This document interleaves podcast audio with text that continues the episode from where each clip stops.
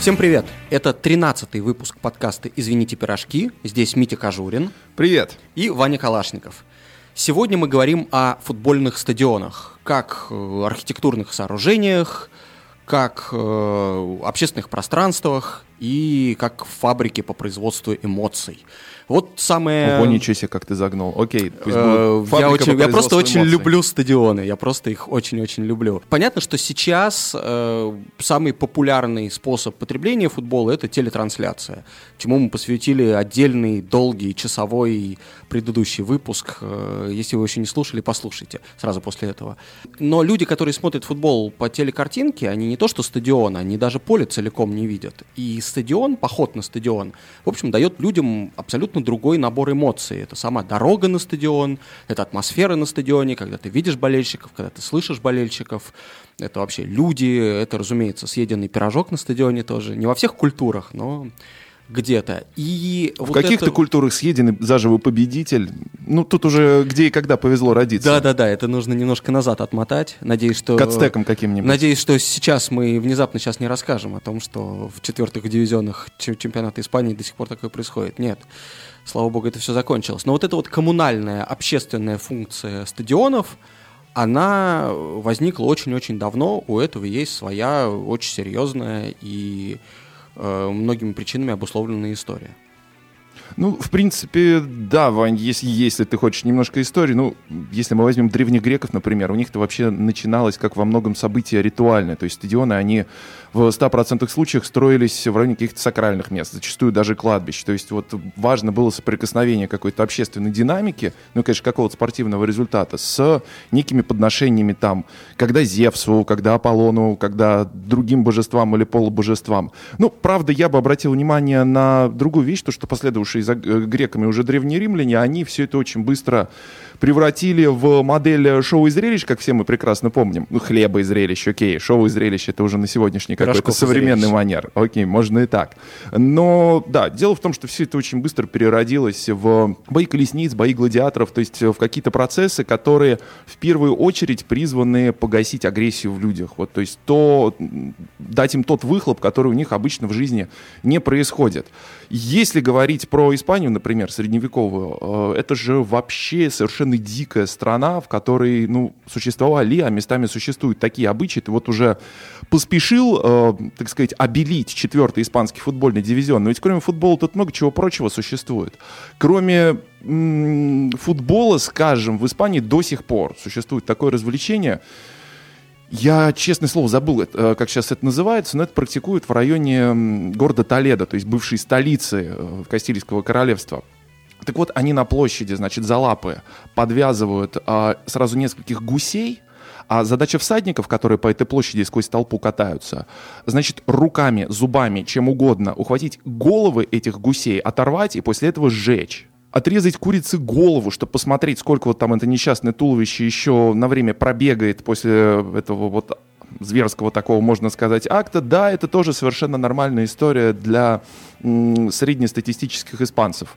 Э, поэтому мне кажется вот совершенно логичным, что со временем это перерылось в футбол, а футбол долгое время, так же как и регби, который всю дорогу ему сопутствует, не могли отказаться от футбольного насилия. И вот только-только потихонечку мы, слава богу, от всего этого отходим. И то, прямо скажем, черепашьими темпами отползаем в сторону. Но в любом случае, э, понятно, что все это стремительно цивилизуется, да, и, наверное, в какой-то момент то, что происходило внутри стадионов, вот не, не на трибунах, а на поле, это было, это было самое стрёмное действие. То есть, то есть то, что происходило внутри, вот на самой арене. И люди смотрели, как там и другие... Ну, ты понимаешь, до определенного момента не было большой разницы между спортивными состязаниями и цирком вот опять же, если мы вспомним там даже вот первые какие-то футбольные выступления в России, которые появлялись, это же все происходило, например, в перерыве между велогонками, вот только в 19 веке. То, что выйдут какие-то мужчины, желательно, конечно, во всем белом, и вот там 15-30 минут э, между тем, как э, серьезные спортсмены, велогонщики отдыхают, будут ногами пинать мяч, падать, ломать себе ноги, естественно, убивать всю эту свою белую одежду, агрессии ипподрома и так далее и тому подобное. То есть вот цирк цирк спорт, футбол в частности. А долгое время все это было приблизительно на одной шкале ценностей. Да, я к тому, что и мне это очень нравится, что э, зрелище и вообще главный опыт, вот этот experience, который человек получает, придя на стадион, он сместился из арены и распространился на трибуны. То есть, если раньше приходили люди и ждали, что вот будет там кровь, кишки и все вот так, так остальное на арене, и, в общем, какое-то какое очень опасное и будоражащее действие, то сейчас, по сути, ну, если брать, например, матчи в рамках одного дивизиона, все определяется, ну что, силой команд. Ну, матчи э, могут два аутсайдера выдать отличный футбол, могут э, две топ-команды показать плохой футбол. А главное, это как раз то, что происходит э, с тобой как со зрителем на стадионе. Что ты слышишь, какие ты получаешь впечатления от людей, которые рядом с тобой сидят, дадут ли тебе пиво в перерыве и позволят ли выйти с ним на, собственно, трибуну. Вот мне кажется, хорошо, что главный какой-то опыт взаимодействия со, со стадионом, он теперь происходит на уровне человека, болельщика, и это на самом деле в каком-то смысле его, как сказать, страхует от того, что если он придет на матч, который закончится со счетом 0-0, но посмотрит его вживую, он все равно может получить одно из лучших впечатлений своей жизни от всего остального. Вань, давай, как всегда, перейдем к личным примерам. Вот твой опыт похода на стадион, твои вот эти первые эмоции, которые ты получал с чем это было связано, и, может быть, не обязательно самый первый раз, но вот первое время, когда ты ходил на стадион, что это вообще было, была за обстановка? Не, что я там вот вспомню, вспомню специально самый первый раз, потому что он э, заметно повлиял на мою жизнь. Э, потому психику? Что... И психику в том числе, конечно. А, он точно повлиял на мою любовь к российскому футболу. Вау. Э, в смысле, на мою что... психику просто это тоже повлияло. В смысле, но... что ее, в смысле, что ее не появилось. Э, просто первые три матча футбольных, на которых я побывал вживую, были на стадионах «Динамо», Лужники и стадион имени Кирова. Это там, где вот нынешний этот Крестовский построен, на Крестовском острове, там, где сейчас эм, Зенит-арена или Газпром-арена. Я до сих пор не могу запомнить, как этот стадион называется, честно говоря. Стадион имени Газпрома, так и запомнил. Видимо, да. На самом деле, что касается Кировского, забавно, я там был буквально за несколько дней до того, как э, его начинали сносить. Угу. Uh, и мне даже фотографии какие-то сохранились. Я вот на память прям себя оставлял, думал, что вот через несколько лет приду, увижу новое стадио «Зенита» наконец. А я был очень-очень ага. давно. Я, я уже из России успел в результате уехать спустя там больше, чем 10 лет, пока это все наконец заработало и открылось. Да, извини, А я был очень давно, в начале 90-х, и тогда это вот была вот какая-то картинка из советского футбола, то есть вот этот открытый морю, ветрам и огромному количеству людей стадион – из которого ничего не видно, или, ну, видно, но плохо, и вот это вот, который подразумевает, наверное, какой-то скорее праздник физкультурника, да, mm-hmm. общий, массовый, где люди просто получают заряд э, величия, да, вместо того, чтобы наслаждаться конкретно, например, футболом, который это происходит. И вот этот вот опыт в совсем юном возрасте на огромных стадионах, неуютных, часто продуваемых, холодных, он меня как-то вот от российского футбола немножко отодвинул. И я очень-очень долго в России на футбол вообще не ходил. И, собственно, понял, когда приехал в Лондон, понял, что вот как раз-таки опыт максимально коммунальный, общественный, вот когда ты идешь вместе с людьми, когда ты вот, ну, как будто ты в кинотеатре сидишь, и вот этот опыт, он, он не разобщает людей, как мне казалось, на тех стадионных началах 90-х, а очень сближает людей и, в общем, делает этот опыт более ценным даже, чем э, собственно, результат матча. Вот это мне очень понравилось. Плавный скачок у тебя в несколько десятков лет произошел от э, первых походов на стадионы «Динамо» и «Лужники» до Лондона. Так я вот лет, наверное, 12 э, просто не ходил на футбол. Вау, из-за этого. Ну даже ну да, так. у меня вот не было, просто не, нету, когда нету любимой команды в чемпионате России, то, в общем, и повода нет. Я... У меня просто, к чему я все это говорю, у меня не было никакого плавного перехода, у меня была нормальная шоковая терапия, причем на еще совершенно неокрепшем детском сознании. Дело в том, что, естественно, футбол в моей жизни начинался вот именно, как ты сказал, на стадионе Лужники, на стадионе «Динамо», и ничего другого из московского нет. На «Песчанке» я не был на тот момент, не суть. В общем, именно с этих людей, которые сначала на прямых трансляциях на фоне вывески со жвачкой Steamroll общались э, с Олегом Гариным, задавая ему всякие зубодробительные вопросы на фоне 20 зрителей, которые сидят на трибунах. Все вот эти сумасшедшие грязевые поля российского чемпионата, на которые действительно никто не ходили, футбол был, ну, мы все сами понимаем, какого уровня. А потом, это мне было годиков 11, там середина 90-х, так сложилось, что моя мама уехала работать в США на какое-то время, конкретно в город Майами. И я уехал с ней. И в определенный момент я оказался на такой арене, которая называется Hard Rock Stadium. Э, там свои матчи проводит команда Miami Dolphins из НФЛ. Блин, я сейчас даже задумался, какую бы аналогию можно было подобрать в этой ситуации.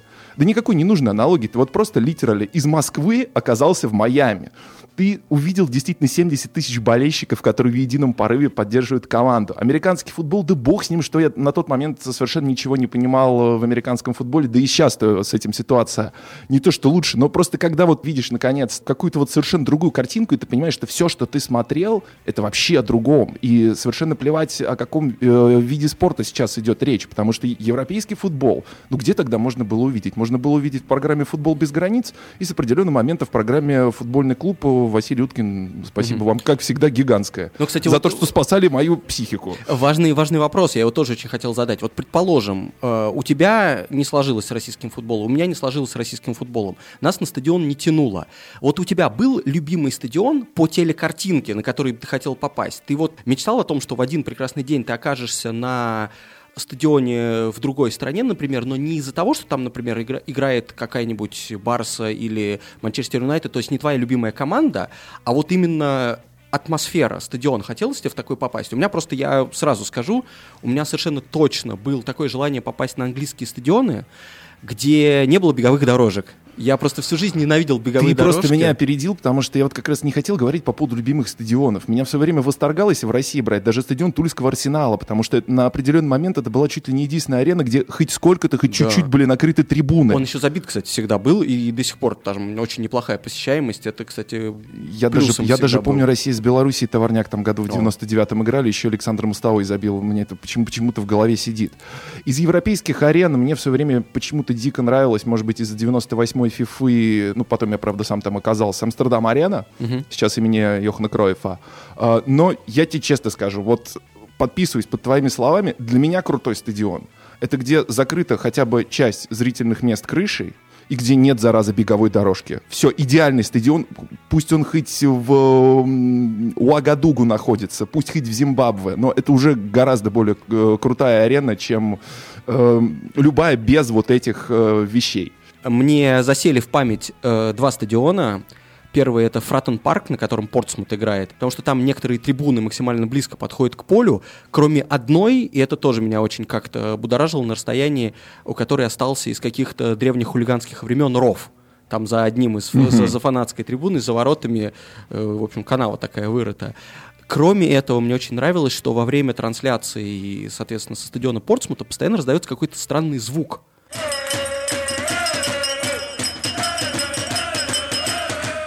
И потом я только где-то прочитал, какие-то. выяснил, нет, что это человек, который безумный фанат Портсмута, ему сейчас, наверное, там лет э, под 60 или за 60, он до сих пор ходит на, на футбол, и зовут его Джон Портсмут футбол клуб Вествуд. Вот, то есть человек себе взял среднее имя в честь, в честь э, футбольного клуба Портсмут. И он приходит на матчи с колоколом и, значит, трясет им. Это, значит, прикольно, это я вспомнил сейчас, по-моему, на стадионе Монреале в МЛС Northern Star Bell у них есть, по-моему, такая традиция. Каждый раз, когда, собственно, забивает домашняя команда, у них раздается такой дын дын дын дын дын mm-hmm. Забавно было, что я прям как-то вот насколько мог впитать эту атмосферу, что люди сидят очень близко к полю, что они могут э, футболисты чуть ли там не за трусы схватить, когда он будет аут вбрасывать. Вот это все мне прям очень нравилось. И вторым таким стадионом был Крейвен Коттедж, uh-huh. где Фулхэм играет. И вот, собственно, когда я приехал в Лондон, и так совпало, что я жил недалеко оттуда, и это для меня абсолютно вот идеал стадиона. Он, э, во-первых, был построен очень давно, и там есть исторический, историческая трибуна, исторический фасад, который строил Арчибальд Лич. Это человек, который вообще все стадионы э, английские, британские построил когда-то давно. Плюс там очень много разных вот необычных моментов. Там есть э, несколько тысяч старых сидений, вот, Мить, ты, так сказать, довольно высокий человек, ты бы там не просидел, наверное, минуты 40. У тебя просто бы коленки, знаешь, продавили бы впереди сидящее кресло. Ну, там невозможно поместиться даже человека среднего роста. Ты просто там не вытерпел на этих премиум трибунах, ну, премиум, в смысле, что там сидят болельщики, знаешь, которых по 40 лет сезонные абонементы. Ну, ничего, я бы встал просто на этот стол. Да, стоять там тоже нельзя, это как раз э, минус. Но там еще есть, на, по-моему, единственная на стадионах высших дивизионных нейтральная секция. До сих пор до конца не понимаю, зачем она там. В Англии некоторые традиции, какие бы они абсурдные иногда не были, менять не принято. Просто в какой-то момент Фулхэм не заполнял весь стадион, и они решили, что вот это будет для тех, кто просто придет на матч и, может быть, просто так посмотрит. Конечно, это не в духе английского футбола, но вот эта нейтральная секция, половина гостевого сектора до сих пор осталась, там люди могут в перемешку сидеть. И это не говоря уже о самом коттедже, то есть маленький домик, который дал название стадиону, где располагаются самые маленькие раздевалки в премьер-лиге. В общем, очень много всего интересного, крутого, включая, конечно, еще и вид на Темзу с трибуны. Ну, подожди, вот э, продолжая эту тему эмоциональной составляющей нахождения на стадионе. А почему, как тебе кажется, вот традиция стоячих трибун, она до сих пор сохранилась, ну, по совести, только в Германии? А... Она не то чтобы сохранилась, ее как бы заново ввели.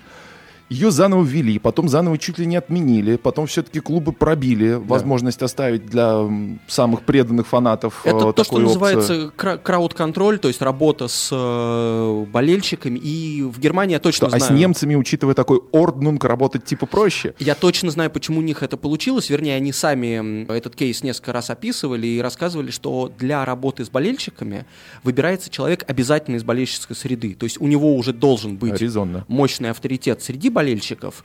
И то есть его люди готовы воспринимать как человека, который скажет им, так, давайте сотрудничать вот как бы с футбольным клубом в обоюдных интересах. И тогда с помощью такого человека клубу удается донести до болельщиков, что им нужно, ну, как бы, что им нужно делать, что вот такие вот будут приняты меры, что они в интересах и клуба, и болельщиков, и этот процесс очень-очень облегчается. Поэтому, когда вводили эти стоячие трибуны, проектировали поручни, да, за которые нужно держаться, вернее, которые ограничивают тебя, в крайнем случае, от того, чтобы там не упал на нижние ряды, не толкнул соседа. И все это регулировать было проще, при том, что стюардов, собственно, там на этих местах нет, они просто, как, как обычно, в проходах стоят. А в Англии до сих пор боятся это вводить, хотя уже даже и тесты были, и на низших дивизионах с большой посещаемостью, то есть когда вот буквально 100% трибуны забито, да, там стоит от, в одно время не так много человек, может быть, какие-нибудь 5 тысяч, но все равно они стоят, и никто кого, никого не давит, ничего. Но вот этот доклад Тейлора, который позволил реформировать когда-то стадионы в начале 90-х и премьер-лигу запустить, он до сих пор является основополагающим документом, и пойти на такой серьезный шаг как вести опять стоячие трибуны, а англичане же очень помнят, как они из-за этого в свое время пострадали, я думаю, вот, я почему еще спрашивал, долго, почему еще немцы долго. остались только, да. Потому что думаю, mm-hmm. что просто более э, эффективный инструмент управления толпой и коммуникации между болельщиками и официальными лицами. А вообще, конечно, культура боления по-разному формируется в разных странах. Насколько я понимаю, что в Испании ситуация с выездными болельщиками вообще очень странная. Последний раз, когда я ходил на классика, я э, очень сильно удивился, увидев ну не знаю, ну, может 100 человек, может несколько десятков загнанных какой-то пластиковый Ну, значит, на классика еще не самая плохая ситуация, но да, общеизвестный факт, что в Испании культура выездов практически отсутствует. Но на самом деле все это очень логично можно объяснить. А штука в том, что Ладно, из России может очень смешно, забавно звучать эта сентенция, но по европейским меркам Испания страна очень большая. При этом с очень низкой плотностью населения. То есть э, население очень распределено. И даже распределено оно неравномерно. Штука в том, что большая часть испанцев, и неважно, иностранцев, которые приезжают э, пожить в эту прекрасную страну, обитают вдоль побережий. Вдоль побережья Бискайского залива, вдоль побережья Средиземного моря, Атлантического океана, если мы возьмем Галисию, whatever, где угодно. То есть штука в том, что все населенные пункты, все города, а, в которых том числе играют футбольные клубы из Ла Лиги, они находятся друг от друга очень далеко. Ну, то есть Депортиво Ла Корунья, Барселона, вот чтобы эти две единицы встретились, ну, это сотни, почти тысячи километров. Малага, Ла Корунья, это тысячи километров. Учитывая то, что транспортная сеть в Испании, если говорить про поезда, стала последние годы действительно развиваться, и все стало лучше, но тем не менее она в основном все равно завязана на Мадриде. От Мадрида в определенном направлении идет ветка или не идет. Соответственно, ну, как правило, сложнее людям э, добираться до стадионов. Существует и другой еще очень важный фактор. Он связан не только с размером страны и с уровнем развития путей сообщения, а дело еще в жутко неудобном времени начала матчей. Ну, то есть в Англии, например, ты болеешь за Арсенал. Тебе нужно совершить выезд куда-нибудь в Ливерпуль. Твоя программа на этот день, учитывая то, что матч начинается, скажем, в 3, 3 часа. В 3 p.m. в субботу. Классика, да. абсолютно. Ты утром встал, позавтракал, поцеловал любимую жену, детей, встретился где-нибудь в районе паба со своими дружбанами, сел на поезд, доехал, отсмотрел футбол, жахнул еще пивка перед тем, как сесть на поезд. Все, Часам к 7, 8, 9 вечера ты дома, все в порядке. Что делать с матчами, которые начинаются в 10 вечера в воскресенье в Барселоне, а играет она, например, с какой-нибудь Асасуной, Севильей, Валенсией. Да ничего с этим не поделать, потому что матч уже, по сути, завершается утром в понедельник, а всем на работу. Или он начинается, окей, не утром в понедельник, но он все равно заканчивается в субботу в черте какое время. Или в пятницу, наоборот, очень рано. То есть никто из выездных не фанатов туда, да. не имеет возможности приехать. То есть в Испании это такое сочетание скажем так, исторической несправедливости и обычной руководственной вот дури на местах, вот обычной чиновничьей. Ну, ничего не поделаешь. Вот, э, вот в таких реалиях живем. Но вот в то же время, повторюсь, это все логично объясняется. И когда там на победный матч э, против Хитафи, господи, казалось бы, Хитафи, это вот совсем вот под Мадридом, от Реал Мадрида вечером в воскресенье приезжает 11 болельщиков, задокументированный случай было такое. При том, что они все могут на одной маршрутке фактически туда приехать yes, при желании. Именно. Да. Ну, это нормальная ситуация, абсолютно нормальная. Да, но еще один момент, в чем Ла Лига сильно уступает не только премьер-лиге, но вообще большинству топ-чемпионатов европейских, очень плохое планирование календаря. Потому что даты же часто, даже дата, не то что время начала матча, а, например, иногда можно за 2-3 недели не знать, в какой день через 2-3 недели играет твоя команда. Yeah. А это же важно, пятница, суббота или там воскресенье, или даже понедельничный. Сейчас матчи Да-да. есть. Их, по-моему, отменяют, но... Хотят отменять. Да. В общем, пока не судьба. Привет Хави... Хавьеру Тебусу. Да сколько ж можно уже, Передаем. подожди, это, это, это был мой панчлайн. Надо же мне иногда тоже передавать ему привет. Эм, давай дадим слово человеку, который побывал на огромном количестве стадионов и в России, и, и в Европе, и он э, лучше других, наверное, знает вот этот опыт гостевого болельщика, когда ты попадаешь mm-hmm. в разных странах, в разных городах, которые ты, возможно, никогда до этого не видел и не увидишь, на новые стадионы, которые, возможно, тоже никогда больше в твоей биографии не возникнут. Влад э, Граундхоппер, ведущий телеграм-канала «Мог дома сидеть». Это канал о фанатской субкультуре и путешествиях. Подписывайтесь на него в Телеграме. Ссылка будет в описании. И он нам рассказал вот обо всем, что связано со стадионами для э, путешествующего болельщика. Расскажи для начала, сколько стадионов и в каких странах ты посетил?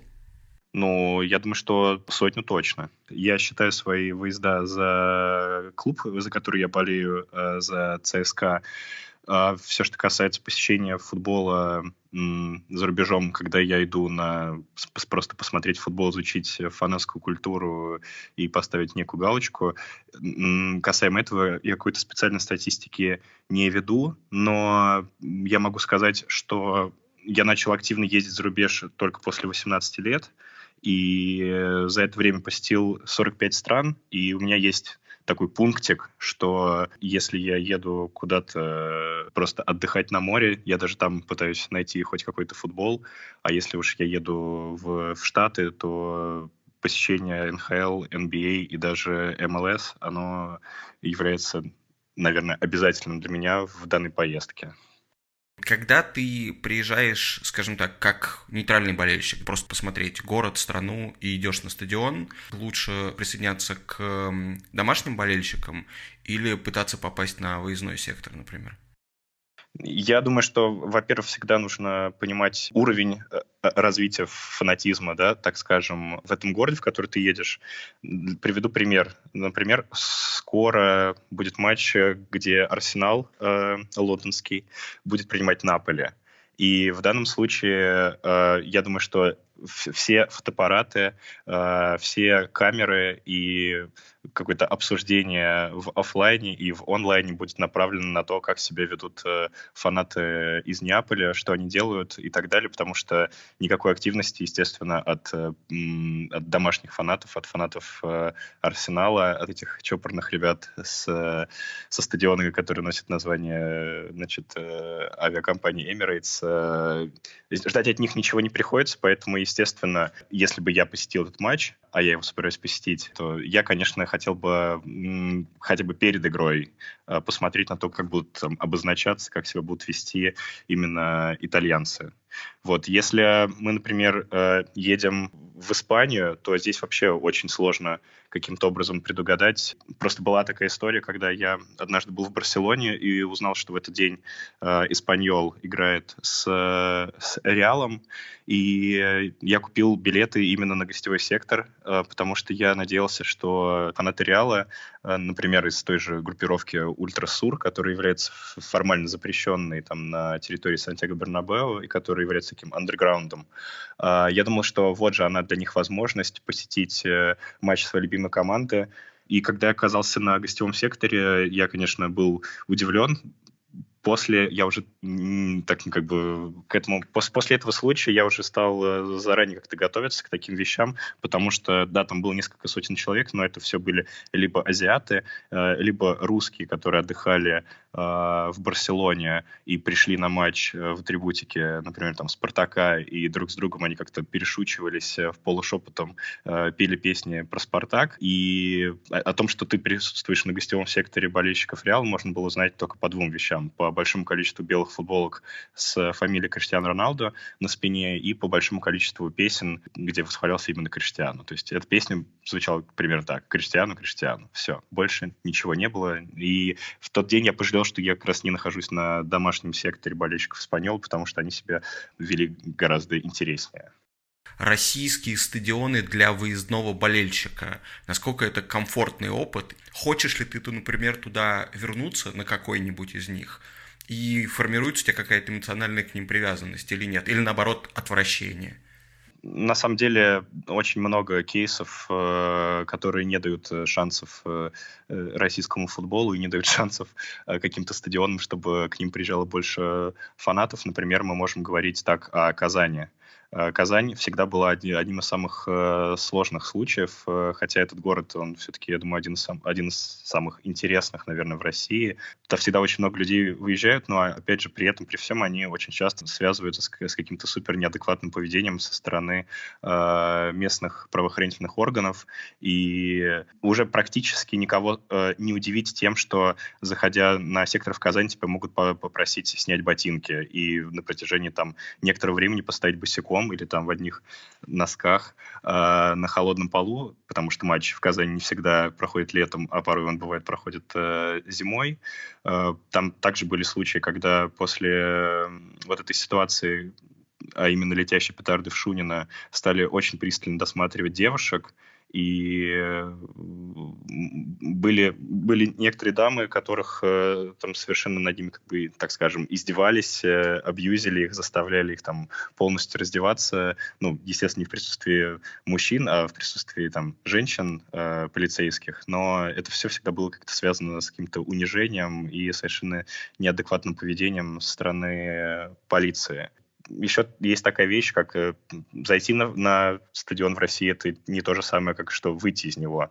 Поэтому очень часто э, можно столкнуться с тем, что когда матч проходит в минус 10, э, и ты вроде уже два часа отмучился, тебе там не продали чай, потому что он закончился в перерыве, ты не согрелся, потому что трибунка, например, на стадионе ЦСКА такая же холодная, как э, и, собственно, зона, где ты находишься ну, у футбольного поля, э, ты, в общем, это вытерпел, но в итоге по каким-то там своим э, по мерам безопасности тебя могут еще продержать около часа. И такое случается довольно-таки часто, не только в периферии, но это часто происходит на стадионе «Локомотив» или на стадионе ЦСКА, когда играет э, «Локомотив» ЦСКА, например, и это не является каким-то принципиальным матчем для фанатов, но при этом э, нам, фанатам ЦСКА, приходится ждать около там, часа или порой было, было даже мы ждали полтора часа, когда все фанаты э, «Локомотива» дойдут до своих кроваток, вернутся домой к любимым женам, и только после этого нас начинали выпускать, а, стади... а например, к этому моменту свет на стадионе уже был погашен. Это очень классный опыт. Поэтому когда мы говорим о том, что на российский футбол эм, ходит мало людей, они ходят мало не только потому, что футбол не очень, а именно потому, что им реально проще остаться дома. Главный матч российского футбола, дерби Спартака и ЦСКА, долгое время проводил в Служниках потом переехал на арену Химки, а сейчас клубы играют на собственных стадионах. Скажи, атмосфера дерби от этого изменилась? В Лужниках э, это всегда было что-то грандиозное, именно потому что э, тогда редко ты мог э, увидеть, что на матч РФПЛ собирается около там, 60 тысяч человек. Просто для некоторых людей такое, в принципе, нахождение такого большого количества народа в одном месте, оно уже производило на них особое впечатление. И когда ты понимаешь, что это вот это такое жерло, э, который горит, которая там, там особая какая-то атмосфера, атмосфера, ну да, признаемся, атмосфера ненависти. Э, это поездка в метро от до станции метро спортивная э, в разных вагонах, с, когда ты реально боишься, например, попасть в вагон, где уже едут фанаты Спартака. Это та атмосфера городского дерби, которая начинает э, теряться именно потому, что все-таки Лужники — это особый случай, но, например, вот все, все что касается Тушина, в чем атмосфера? Ты просто выходишь из метро и очень-очень-очень долго идешь по полю э, бескрайнему, э, заходишь на свой гостевой сектор, вокруг э, кучи милиции, ты точно знаешь, с тобой практически ничего не случится. Говорят же, что дерби становится более плюшевым. Я не уверен, что это там, хорошо или плохо, но сам, сам фактор того, что ты точно теперь знаешь, что, скорее всего, с тобой ничего не случится, оно заставляет тебя как-то проще к этому всему относиться. А в случае с дерби, я думаю, такого быть не должно, если уж мы за, топим за old school, так скажем. При этом я например, могу сказать, что один из самых лучших стадионов э, в России, я считаю, это стадион «Открытие арены», может быть, меня сейчас там закидают камнями болельщики ЦСКА, но я правда так думаю. Вот. Одно из самых неприятных как раз посещений футбольных стадионов России — это посещение открытия арен в качестве гостевого болельщика, в данном случае в качестве болельщика ЦСКА потому что к тебе относятся действительно как к какому-то второсортному э, человеку. Очень долго, очень долго запускают, очень долго выпускают. Э, народ негодует уже, в принципе, приходя на футбол. Они уже наполнены негативом именно потому, что э, к ним относятся как э, к скоту. Я хотел добавить э, то, что очень многие ребята сейчас для того, чтобы не столкнуться с этим таким скотским отношением к себе, они, например, даже на некоторые там матчи как против Спартака или на какой-то матч выездной, они стали брать билеты на центральные сектора, просто для того, чтобы хоть с каким-то комфортом э, сходить на игру. Это на самом деле вопиющий случай в том плане, что ну это просто, наверное, один из э, один из поводов говорить о том, что фанатизм умирает, потому что когда хардкорные фанаты э, начинают выбирать комфорт, э, а не быть э, значит задавленными там и избитыми э, полицией, это ну просто сейчас действительно, в общем, времена меняются.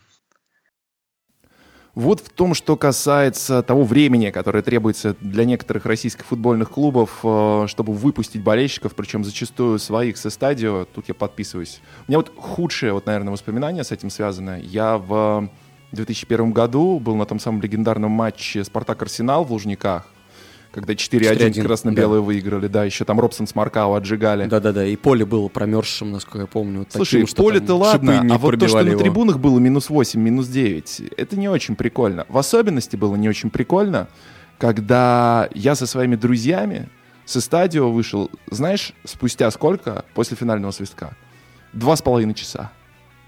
Класс. Два с половиной часа без момент. футбола на этом Мог лютом морозе А мог бы и подождать, ну окей. Мог бы, мог бы воспаление легких схватить. Тоже верно это, наверное, одно из худших впечатлений, связанных с российской футбольной культурой. Особенно неприятно отзывается во мне тот факт, что ты иногда можешь зайти позже, чем матч начинается. То есть из-за дополнительных досмотров или каких-то очередей, или из-за того, что, собственно, вот как-то тол- толпу не рассекают на, на разные входы. И когда ты опаздываешь на матч, где может быть забит гол и не по своей вине, то есть не mm-hmm. то, что там пришел слишком поздно и так далее, это часто очень портит впечатление.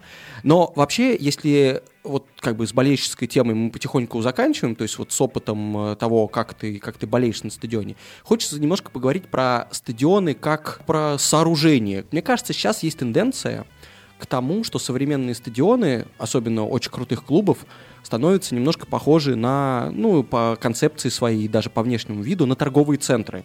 То есть, во-первых, стадион должны приносить прибыль, на них зарабатывают, поэтому, естественно, ты приходишь не просто так, а ты приходишь еще и в клубный магазин, в музей, э, в купить что-нибудь, э, не обязательно связанное с клубом, в общем, еще куча, куча всего можно приобрести, и все это э, подталкивает тебя к тому, чтобы потратить свои деньги, помимо футбола, еще на какие-то сопутствующие вещи. И тебя это напрягает? Нет, меня это не то, что напрягает, потому что я понимаю бизнес-составляющие этого, потом я же могу сделать выбор.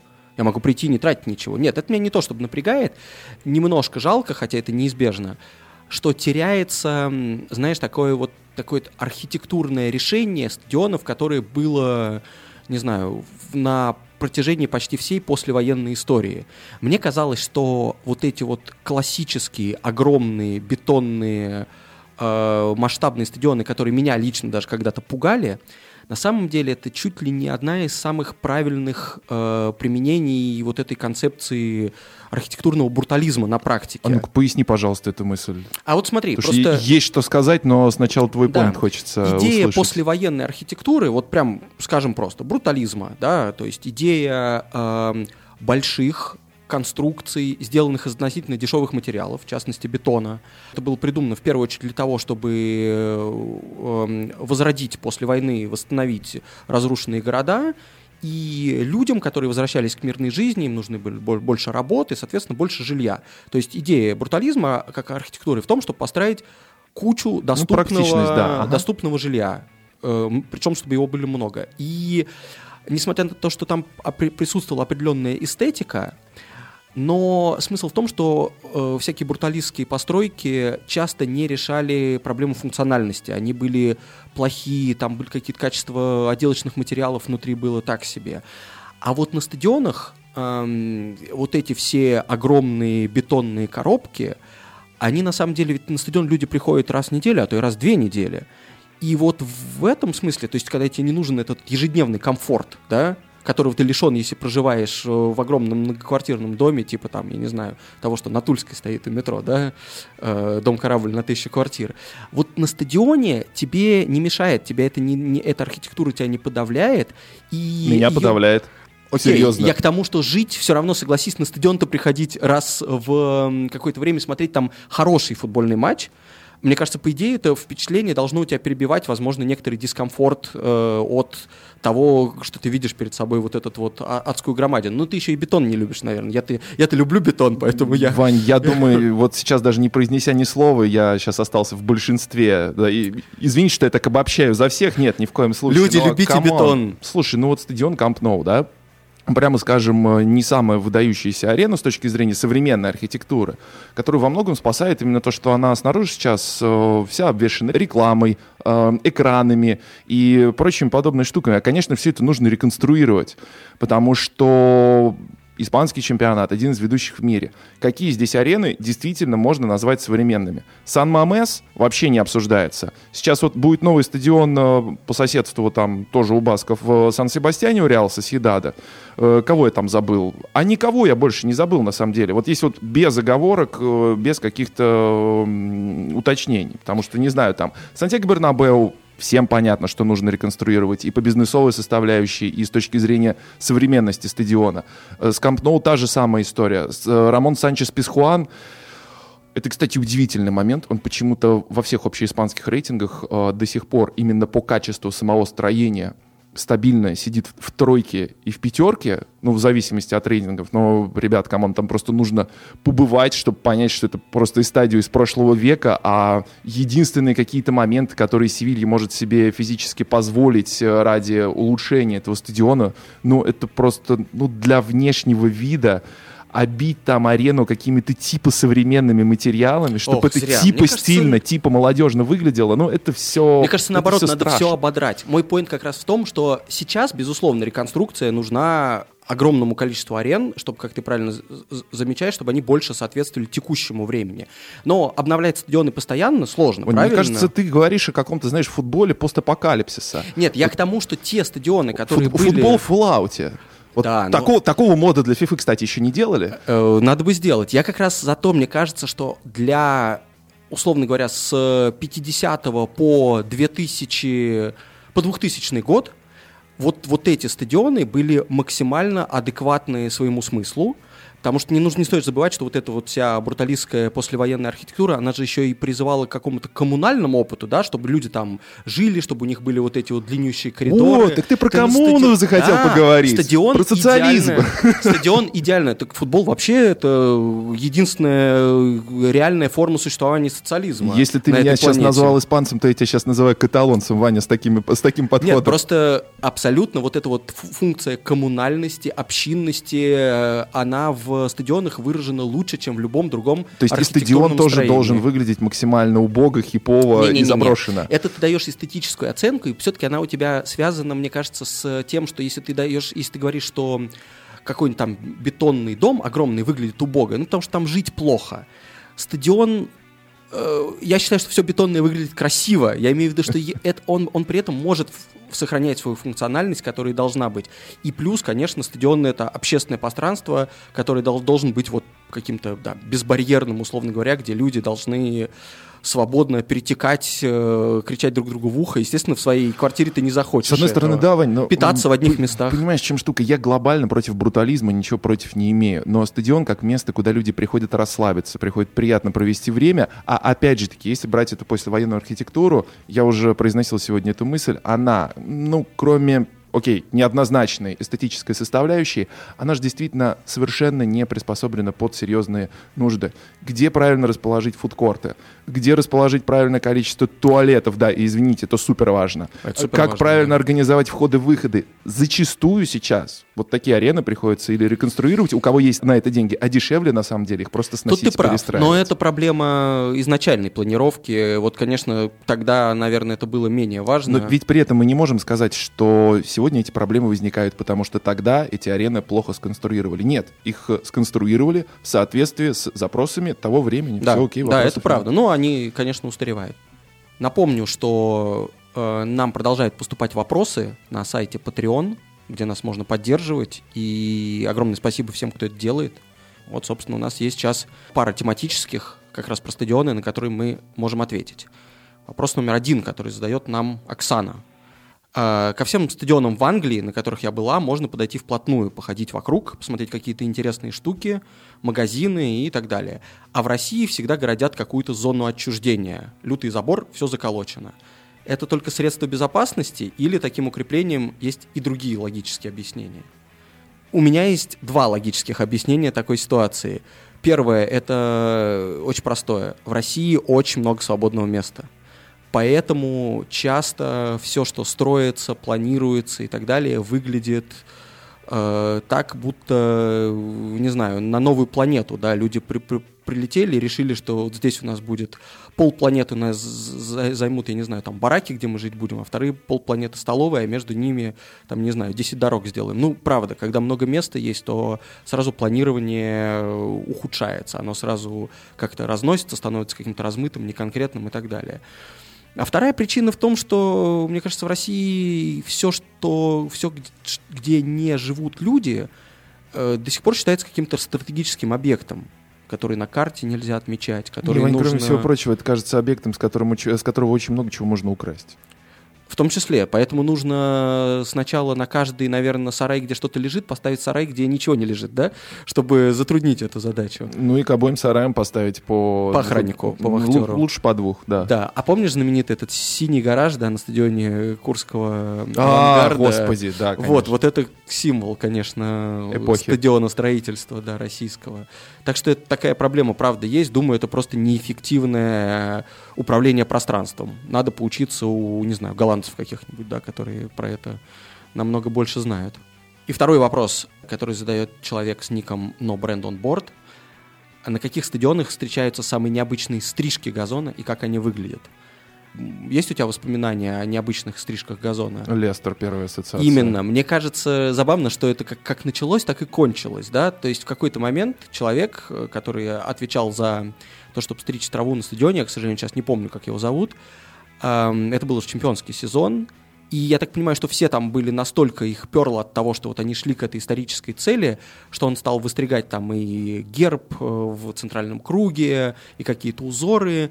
И потом, когда чемпионский сезон закончился, им просто запретили по очень простой причине. Во-первых, в правилах указано, что стрижки должны быть перпендикулярны, да, э, лидиям, по которым лайсмены бегают, и это им просто помогает не игры определять в процессе. То есть, и к тому же, по-моему, правообладатели этих телевизионных прав какие-то предъявили вопросы. Но главное, что вот судьи сказали, что давайте вот не будет ничего этого, нам очень удобно, когда прямые линии, э, и даже, по-моему, тренеры говорили, что защитникам там линию офсайда сложнее держать, если, если они должны по, по кругу размещаться. Так что, к сожалению, после чемпионского сезона Лестера это запретили, это все закончилось, и я думаю, что практически никогда, ну, вряд ли когда-либо вернется.